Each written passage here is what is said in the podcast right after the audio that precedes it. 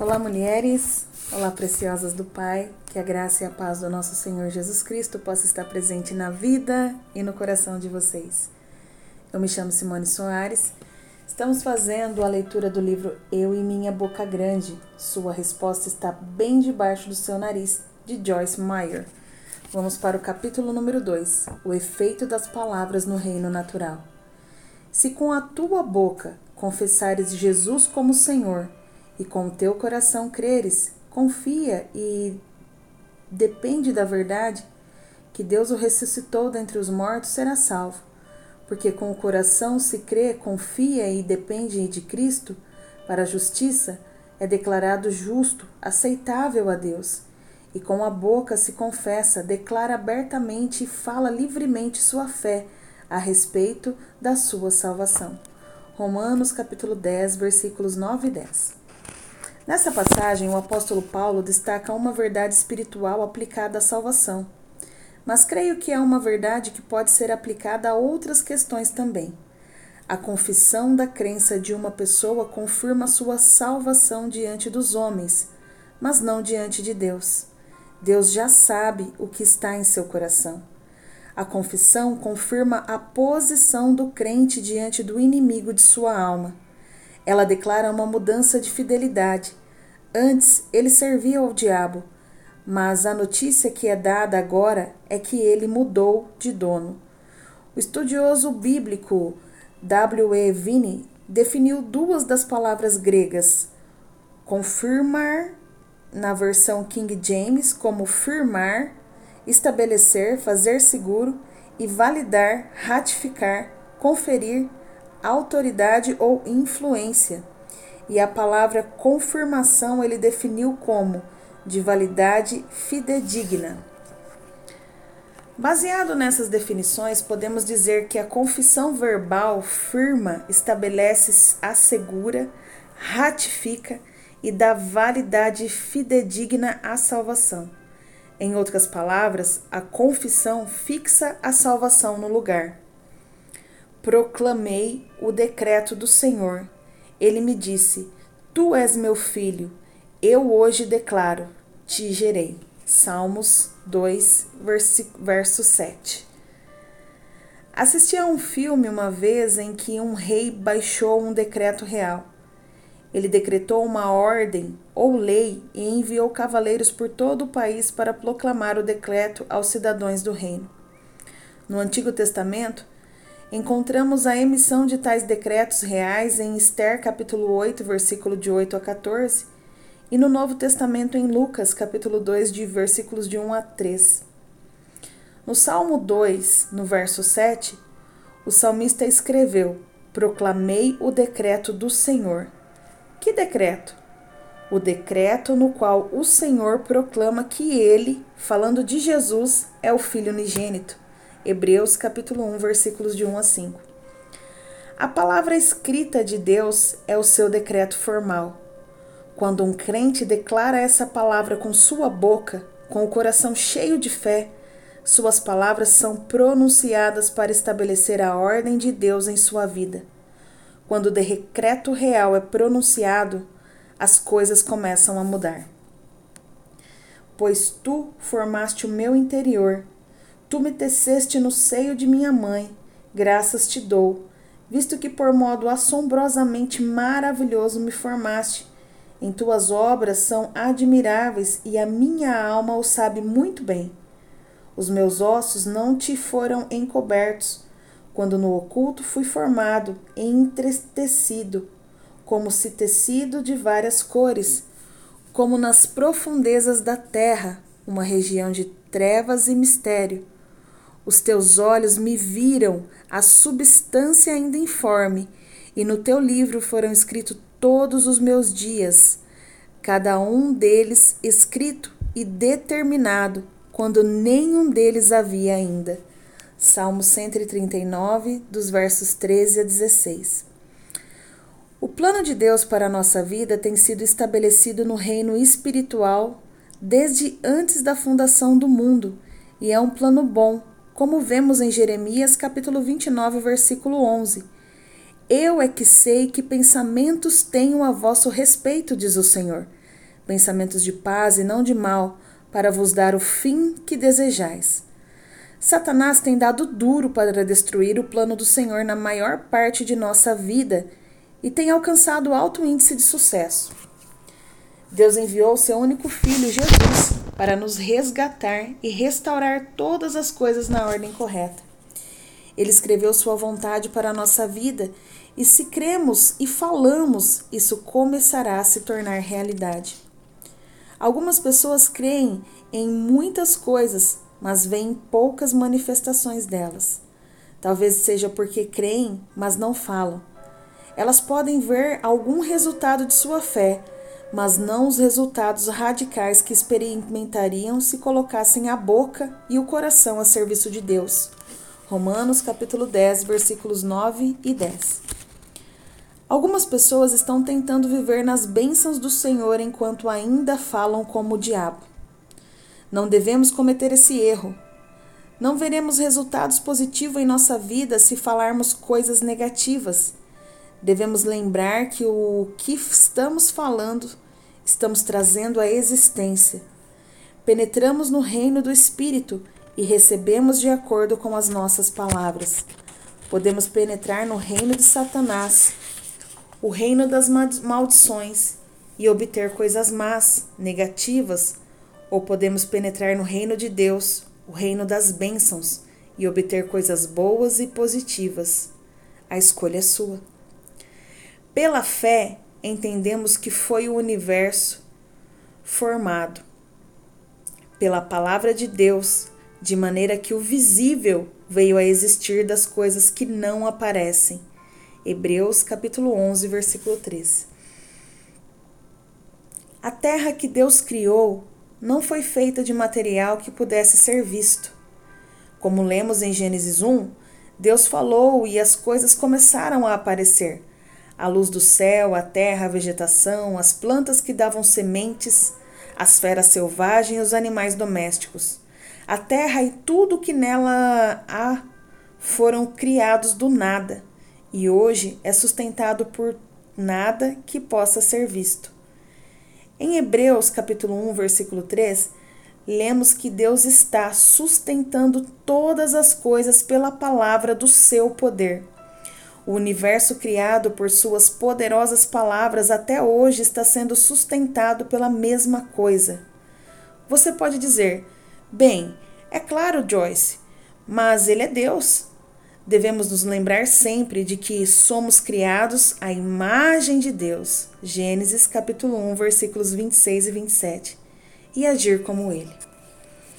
Sede, pois, imitadores de Deus, como filhos amados. Efésios capítulo 5, versículo 1. Nessa passagem, Paulo declarou que devemos imitar a Deus, seguir seu exemplo. Em Romanos, capítulo 4, versículo 17, lemos que Deus vivifica os mortos e chama à existência as coisas que não existem. A palavra de Deus é sua promessa para nós e devemos falar das coisas que ele nos promete como se já existissem. Não devemos esquecer o equilíbrio. Por exemplo, vejamos o caso de uma pessoa que está visivelmente doente, tossindo muito. Sua voz está muito rouca e o nariz e os olhos estão vermelhos e lacrimejando. Sente-se muito cansado. Um amigo lhe diz: Você está doente. Qual é a resposta apropriada que ela poderia dar ao amigo? Uma resposta cheia de fé, mas que também fosse honesta e cortês. Creio que parte da resposta se encontra no nível espiritual do amigo.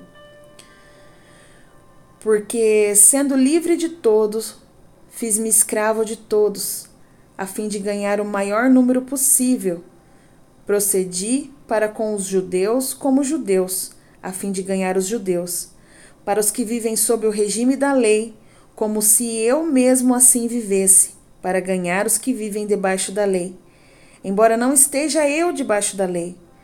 Aos sem lei, como, e, como se eu mesmo o fosse não estando sem lei para com Deus, mas debaixo da lei de Cristo, para ganhar os que vivem fora do regime da lei.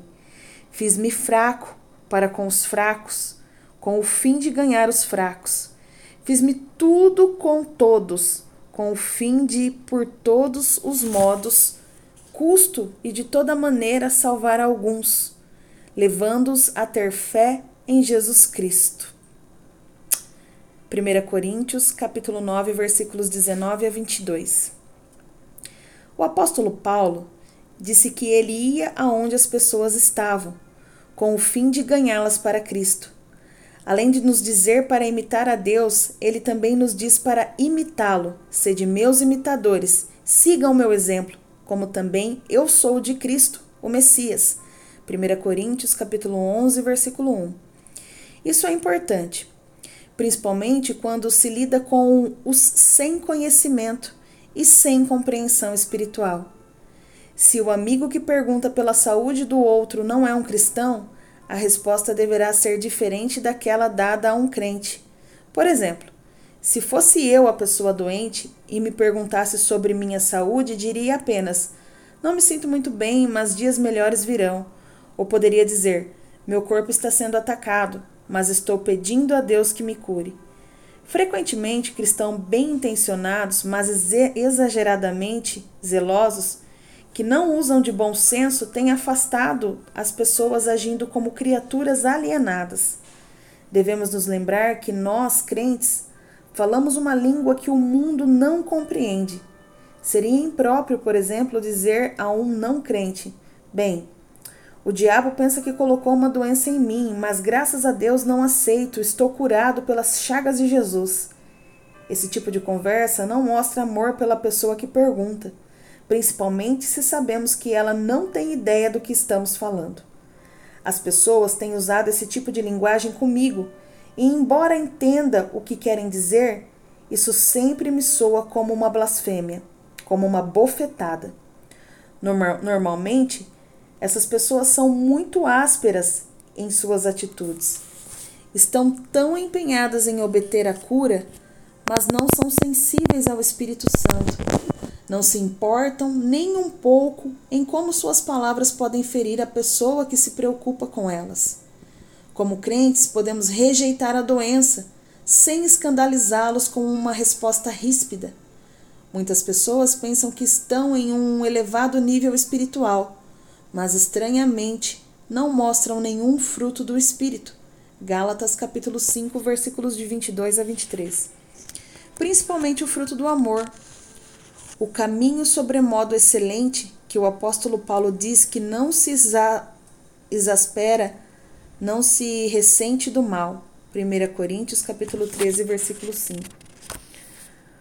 Uma vez que a fé manifesta em amor, de acordo com Gálatas capítulo 5, versículo 6, duvido que minha fé funcione e eu seria curada se fosse áspera com os outros.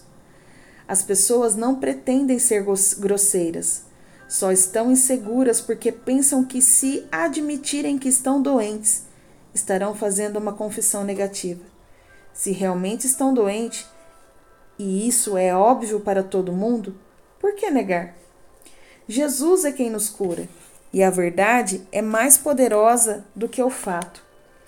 Eu estava numa terrível confusão por ter sido abusada durante minha vida inteira mas fui curada pelo poder da palavra de Deus e pelo Espírito Santo. Não tive de negar onde estive para chegar onde estou. Precisei, precisei encontrar uma maneira mais positiva de falar e permitir que minha fala fosse cheia de esperança em vez de desesperança, fé em vez de dúvida. Como imitadores de Deus, devemos fazer o que Ele faz, chama à existência as coisas que não existem Romanos capítulo 4, versículo 17. E podemos fazê-lo sem ofender as pessoas que ainda não entendem. Podemos proclamar o, o decreto em particular. E quando alguém perguntar, podemos responder com palavras positivas e não deixar a outra pessoa pensando que o cristão são de outro planeta e que tudo em que creem é estranho. Pessoas não espirituais têm de ser ensinadas e nós também. O apóstolo Paulo compreendia esse fato. É o que quis dizer quando escreveu para a igreja em Corinto. Ora, o homem natural não aceita as coisas do Espírito de Deus, porque eles são loucura sem sentido ou significado, e não pode entendê-las, progressivamente reconhecer, compreender e ficar familiarizado com elas, porque elas se discernem espiritualmente. 1 Coríntios capítulo 2, versículo 14. Em uma passagem posterior, Paulo escreveu aos Colossenses: Portai-vos com sabedoria, vivendo prudentemente e com discrição, para com os que são de fora, os incrédulos. A vossa palavra seja sempre agradável, temperada, como se fosse o sal, para saberdes como deveis responder a cada um que lhe faça alguma pergunta. Colossenses, capítulo 4, versículos de 5 a 6. Em outras palavras, Paulo estava dizendo aos crentes do seu tempo e a nós: tenham cuidado em como falam aqueles que não estão no seu nível espiritual. Usem de sabedoria e bom senso. Sejam guiados pelo Espírito Santo. Amém? Continua.